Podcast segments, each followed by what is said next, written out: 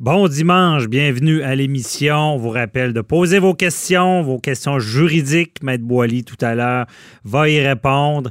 Aujourd'hui à l'émission, euh, très intéressante, euh, Maria Mourani est avec nous.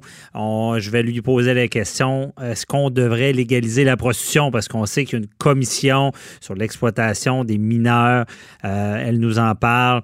Patrice Ouellette, notre gestionnaire de haute performance de 48 heures par jour, nous explique c'est quoi l'organisation? Est-ce qu'on peut être trop organisé? Euh, ensuite, euh, nous avons Maître Boily qui est là aussi pour une chronique. Euh, on parle des Hells Angels qui ont finalement été obligés d'être interrogés, ne peuvent pas éviter la loi. Et on se pose la question, est-ce que ça choquerait le public si le gouvernement devait les indemniser suite à l'organisation ou la démarche de les accusations de Shark qui n'ont pas fonctionné comme on voulait. Et on répond à vos questions en fin d'émission. Votre émission commence maintenant. Déclarez-vous solennellement de dire la vérité, toute la vérité et juste la vérité. Avocat à la barre. Avec François-David Bernier. Il y a une commission parlementaire sur l'exploitation sexuelle des enfants, des mineurs. Euh, c'est tout, c'est des dossiers marquants. On s'entend. Euh, ça brise des vies. Il y a des proxénètes qui, qui, utilisent comme des objets, comme euh, un marché, des jeunes filles mineures. Et là, euh, cette commission-là, on cherche à, faire la lumière, comment trouver des solutions. On se rend compte que le Québec serait même une plaque tourmente, euh, tourmente, oui, tourmente, mais tournante euh, de, la prostitution juvénile. Il y a Yann Lafrenière qui, le déclarait à cette commission-là. Et il y a une femme qui se bat depuis longtemps pour qu'on renforcisse les, les, peines pour les proxénètes, qu'on ait des moyens préventifs, parce qu'une fois que le mal est fait, c'est difficile de revenir en arrière. Euh, je parle de Maria Mourani, que vous connaissez tous, criminologue, qui a témoigné à la commission. Euh, bonjour, Maria. Bonjour. Merci d'être avec nous. pour nos auditeurs, on aimerait euh, comprendre en survol qu'est-ce qui se passe en ce moment. Il y a une commission. Pourquoi on fait ça? Où ça peut nous mener? Là? Bon, ben écoutez, on, a une, commission qui va se qui se penche euh, sur presque une période d'un an euh, sur l'exploitation sexuelle des mineurs euh, au Québec, qui devrait remettre un rapport l'automne prochain. Mhm. Et moi, mon, mon, plus grand espoir, c'est que ce rapport-là puisse servir à mettre bien sûr des choses en place. Donc au fond, quand je suis allée à la commission hier, c'était vraiment pour donner plusieurs mesures proposées. Hein, des mesures de qu'est-ce qu'on pourrait faire pour euh, améliorer la situation au Québec euh, mhm. à tous les niveaux, quoi. À tous les niveaux. Et mhm. donc, vous dénoncez le, manque d'arrestation. Est-ce que vraiment les policiers font leur travail dans, dans ces dossiers-là? Ben, moi, je vous dirais, euh, j'ai dénoncé un peu le manque d'arrestation des prostitueurs, ceux qu'on appelle les clients, parce que comme mhm. vous le savez, ce système-là n'existe que parce qu'il y a une demande du mineur, il y a une demande euh, des ados et des enfants. Parce que c'est des euh, gens, c'est, on parle pas seulement de prostitution, de gens qui veulent, bon, euh, la prostitution, on dit souvent, c'est le plus vieux métier du monde, c'est difficile à enrayer, mais là, on parle pas de ça, on parle des, des gens qui veulent des mineurs, des enfants. Oui, oui, tout à fait. C'est volontaire, là. Oui, oui, tout à fait. On parle de, de prostitution de mineurs, de, de clients, ceux qu'on appelle des clients abuseurs, mhm. euh, qui cherchent euh, justement des. Ils, pensent qu'en payant, ben, en payant, ils ont un peu cette espèce d'impunité là. Et comme je disais à la commission, il faut qu'au Québec, on ait cette politique de tolérance zéro de l'exploitation sexuelle, mhm. quel que soit l'âge des victimes, parce que comme vous le savez peut-être, 80% euh, à 85% des victimes d'exploitation sexuelle adultes ont commencé quand ils étaient mineurs. Ah, c'est très difficile de couper au couteau mineurs adultes parce que quand vous avez des adultes, ben, c'est souvent des filles qui ont commencé, qui ont été recrutées quand ils étaient mineurs. Donc au fond, ce que je dis, ce que j'ai dit à la commission, c'est qu'il va falloir qu'on applique la loi C36 qui existe maintenant depuis cinq ans, qu'on l'applique comme on fait, euh, comme ils le font à Edmonton puis à Winnipeg, ça mhm. soit appliqué de manière systématique, qu'il y ait des arrestations de prostitueurs. Parce que, et quand on parle de mineurs, faut pas juste mettre des accusations d'achat de services sexuels, parce que c'est ça, c'est 36. Hein, c'est euh, au Canada, il est interdit d'acheter les services sexuels de quiconque. Donc, euh, d'appliquer cette loi-là. Et comme je disais, c'est qu'il ne faut pas juste que ça soit euh, pour les, les, les, mineurs, il ne faut pas qu'on met juste des accusations d'achat de services sexuels. Non, parce que on se rappelle, le code criminel, c'est une agression. Agression euh, sexuelle, tout à fait. Il faut qu'il y ait des accusations d'agression sexuelle et ce de manière systématique. Mhm. Donc ça, c'est un point. Et il faut qu'on ait une stratégie nationale de lutte à l'exploitation sexuelle qui implique différents, euh, différentes mesures en prévention, en aide aux victimes, en répression. Et parmi les mesures, par exemple, de, de prévention, on pourrait avoir des grandes campagnes de sensibilisation, comme on le fait pour le textage au volant, pour la violence conjugale, l'alcool au volant, pour informer les gens de cette problématique-là, pour que les parents aussi se réveillent un peu euh, et, et, puissent agir en prévention avec leurs jeunes, mais aussi envers les, les prostitueurs, pour leur dire au Québec, c'est interdit euh, d'acheter les services sexuels de quiconque, c'est criminel. Et puis si on vous pogne, ben vous aurez des accusations. Donc ça, c'est une chose en prévention. Mais est-ce que est-ce que vous avez est-ce que tu as l'impression que euh, parce que, tu sais, c'est tellement grave.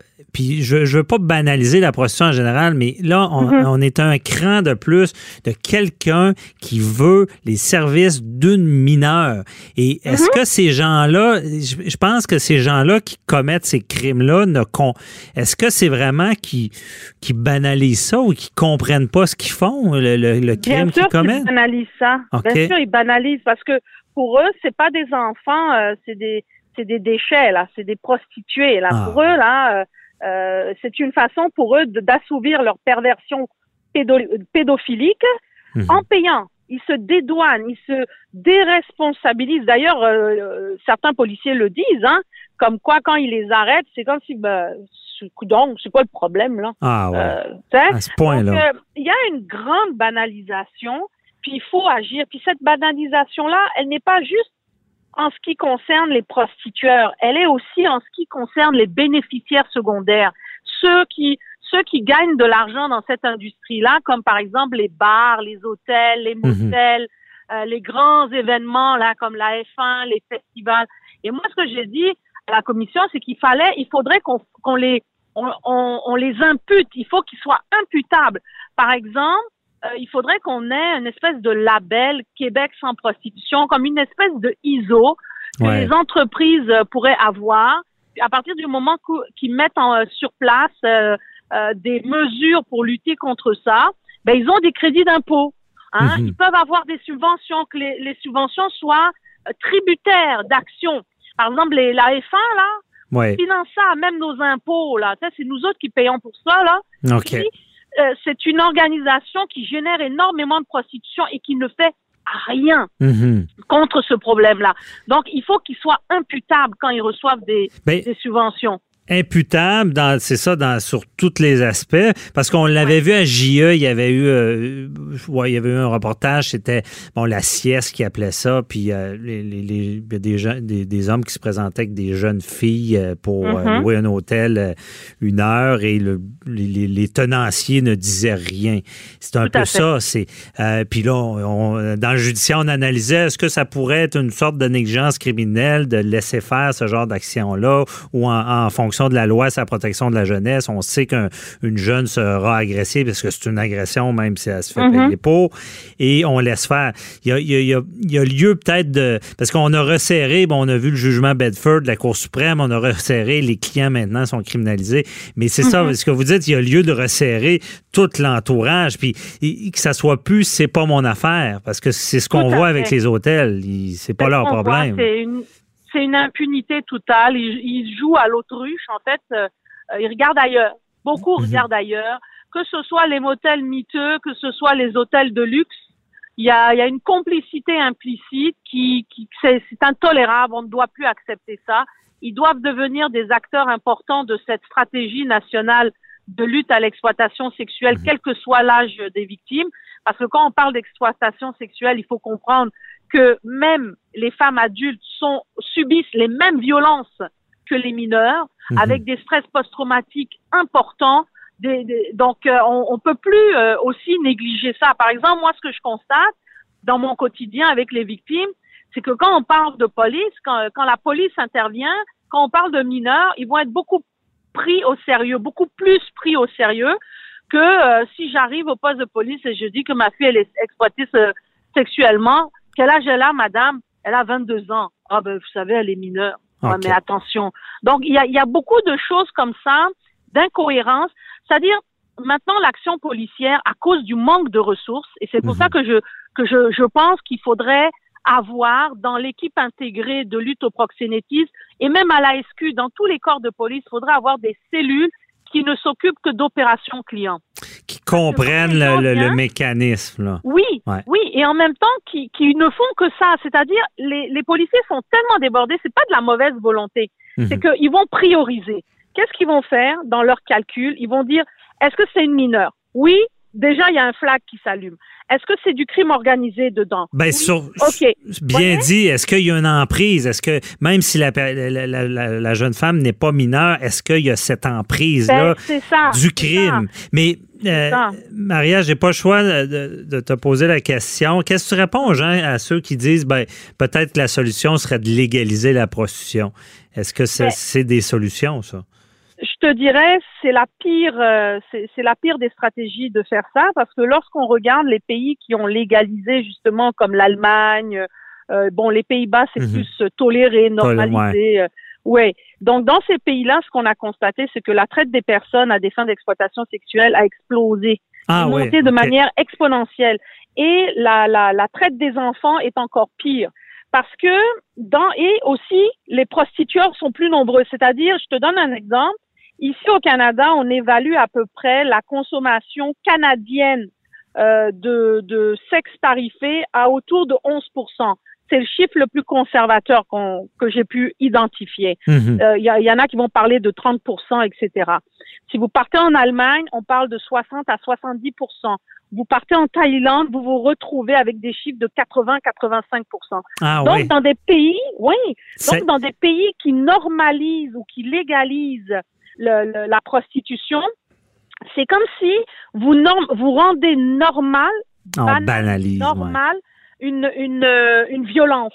Donc, au fond, euh, la consommation va augmenter parce que c'est tout à fait normal euh, de le faire. Mm-hmm. Et en plus de ça, on va vouloir on va vouloir des femmes étrangères, on va vouloir des femmes exotiques, on va Ça laisse une place à, la, perversion aussi, dire ah ça c'est légal, mais moi je voudrais aller vers puis justement ce qu'on parle de l'exploitation des mineurs. donc ce que, ce que je comprends, on banalise et ça, ouvre encore plus grand la porte à, ce qui est vraiment criminel. Puis les proxénètes deviennent des gens d'affaires. Mm-hmm. Ça devient un commerce normal. Moi, je te dirais même, il y a eu des aberrations dans ces pays qui ont légalisé ou des femmes qui se retrouvent au chômage quand elles s'en vont pour faire, tu sais, leur demande de, de, chômage.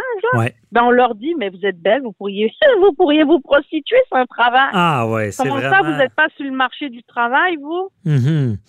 Vous voyez? Je comprends. Donc c'est très pervers. Et puis ce qu'on a constaté aussi, par exemple à Amsterdam, qu'on a constaté sur leur fameux red light là, euh, c'est qu'il y avait beaucoup plus de femmes étrangères, c'est-à-dire parce que là-bas ils donnent comme des permis pour le faire, mhm. mais il y avait quand ils comparaient, ils, constataient que la majorité des filles, même celles qui soi-disant étaient dans le red light, donc ça veut dire qui seraient soi-disant contrôlées, eh ben euh, c'était des filles qui n'avaient pas de permis, donc c'était des filles qui étaient exploitées sexuellement, qui qui entraient par des créneaux de traite de personnes.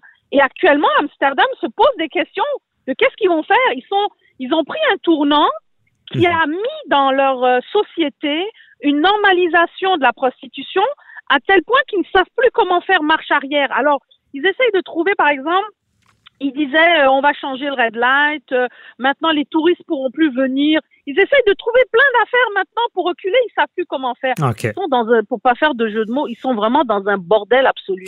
Ah ouais, c'est ça. Ils ont, ils ont mis ah le, doigt dans l'engrenage, on peut pas revenir.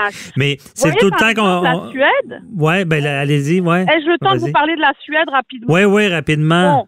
prenez par exemple la Suède. En 1990, ils ont, ils avaient légalisé la prostitution antérieurement.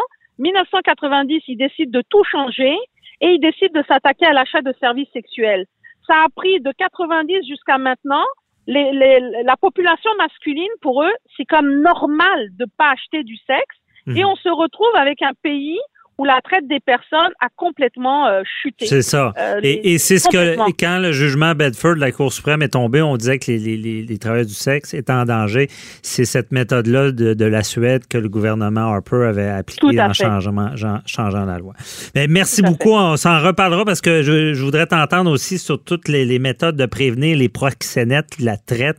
Euh, y aller, on, se reparlera dans une autre chronique. Merci beaucoup, euh, Maria Mourani, de nous avoir expliqué tout ça. Bonne journée. Bye bye. À vous aussi. Au revoir.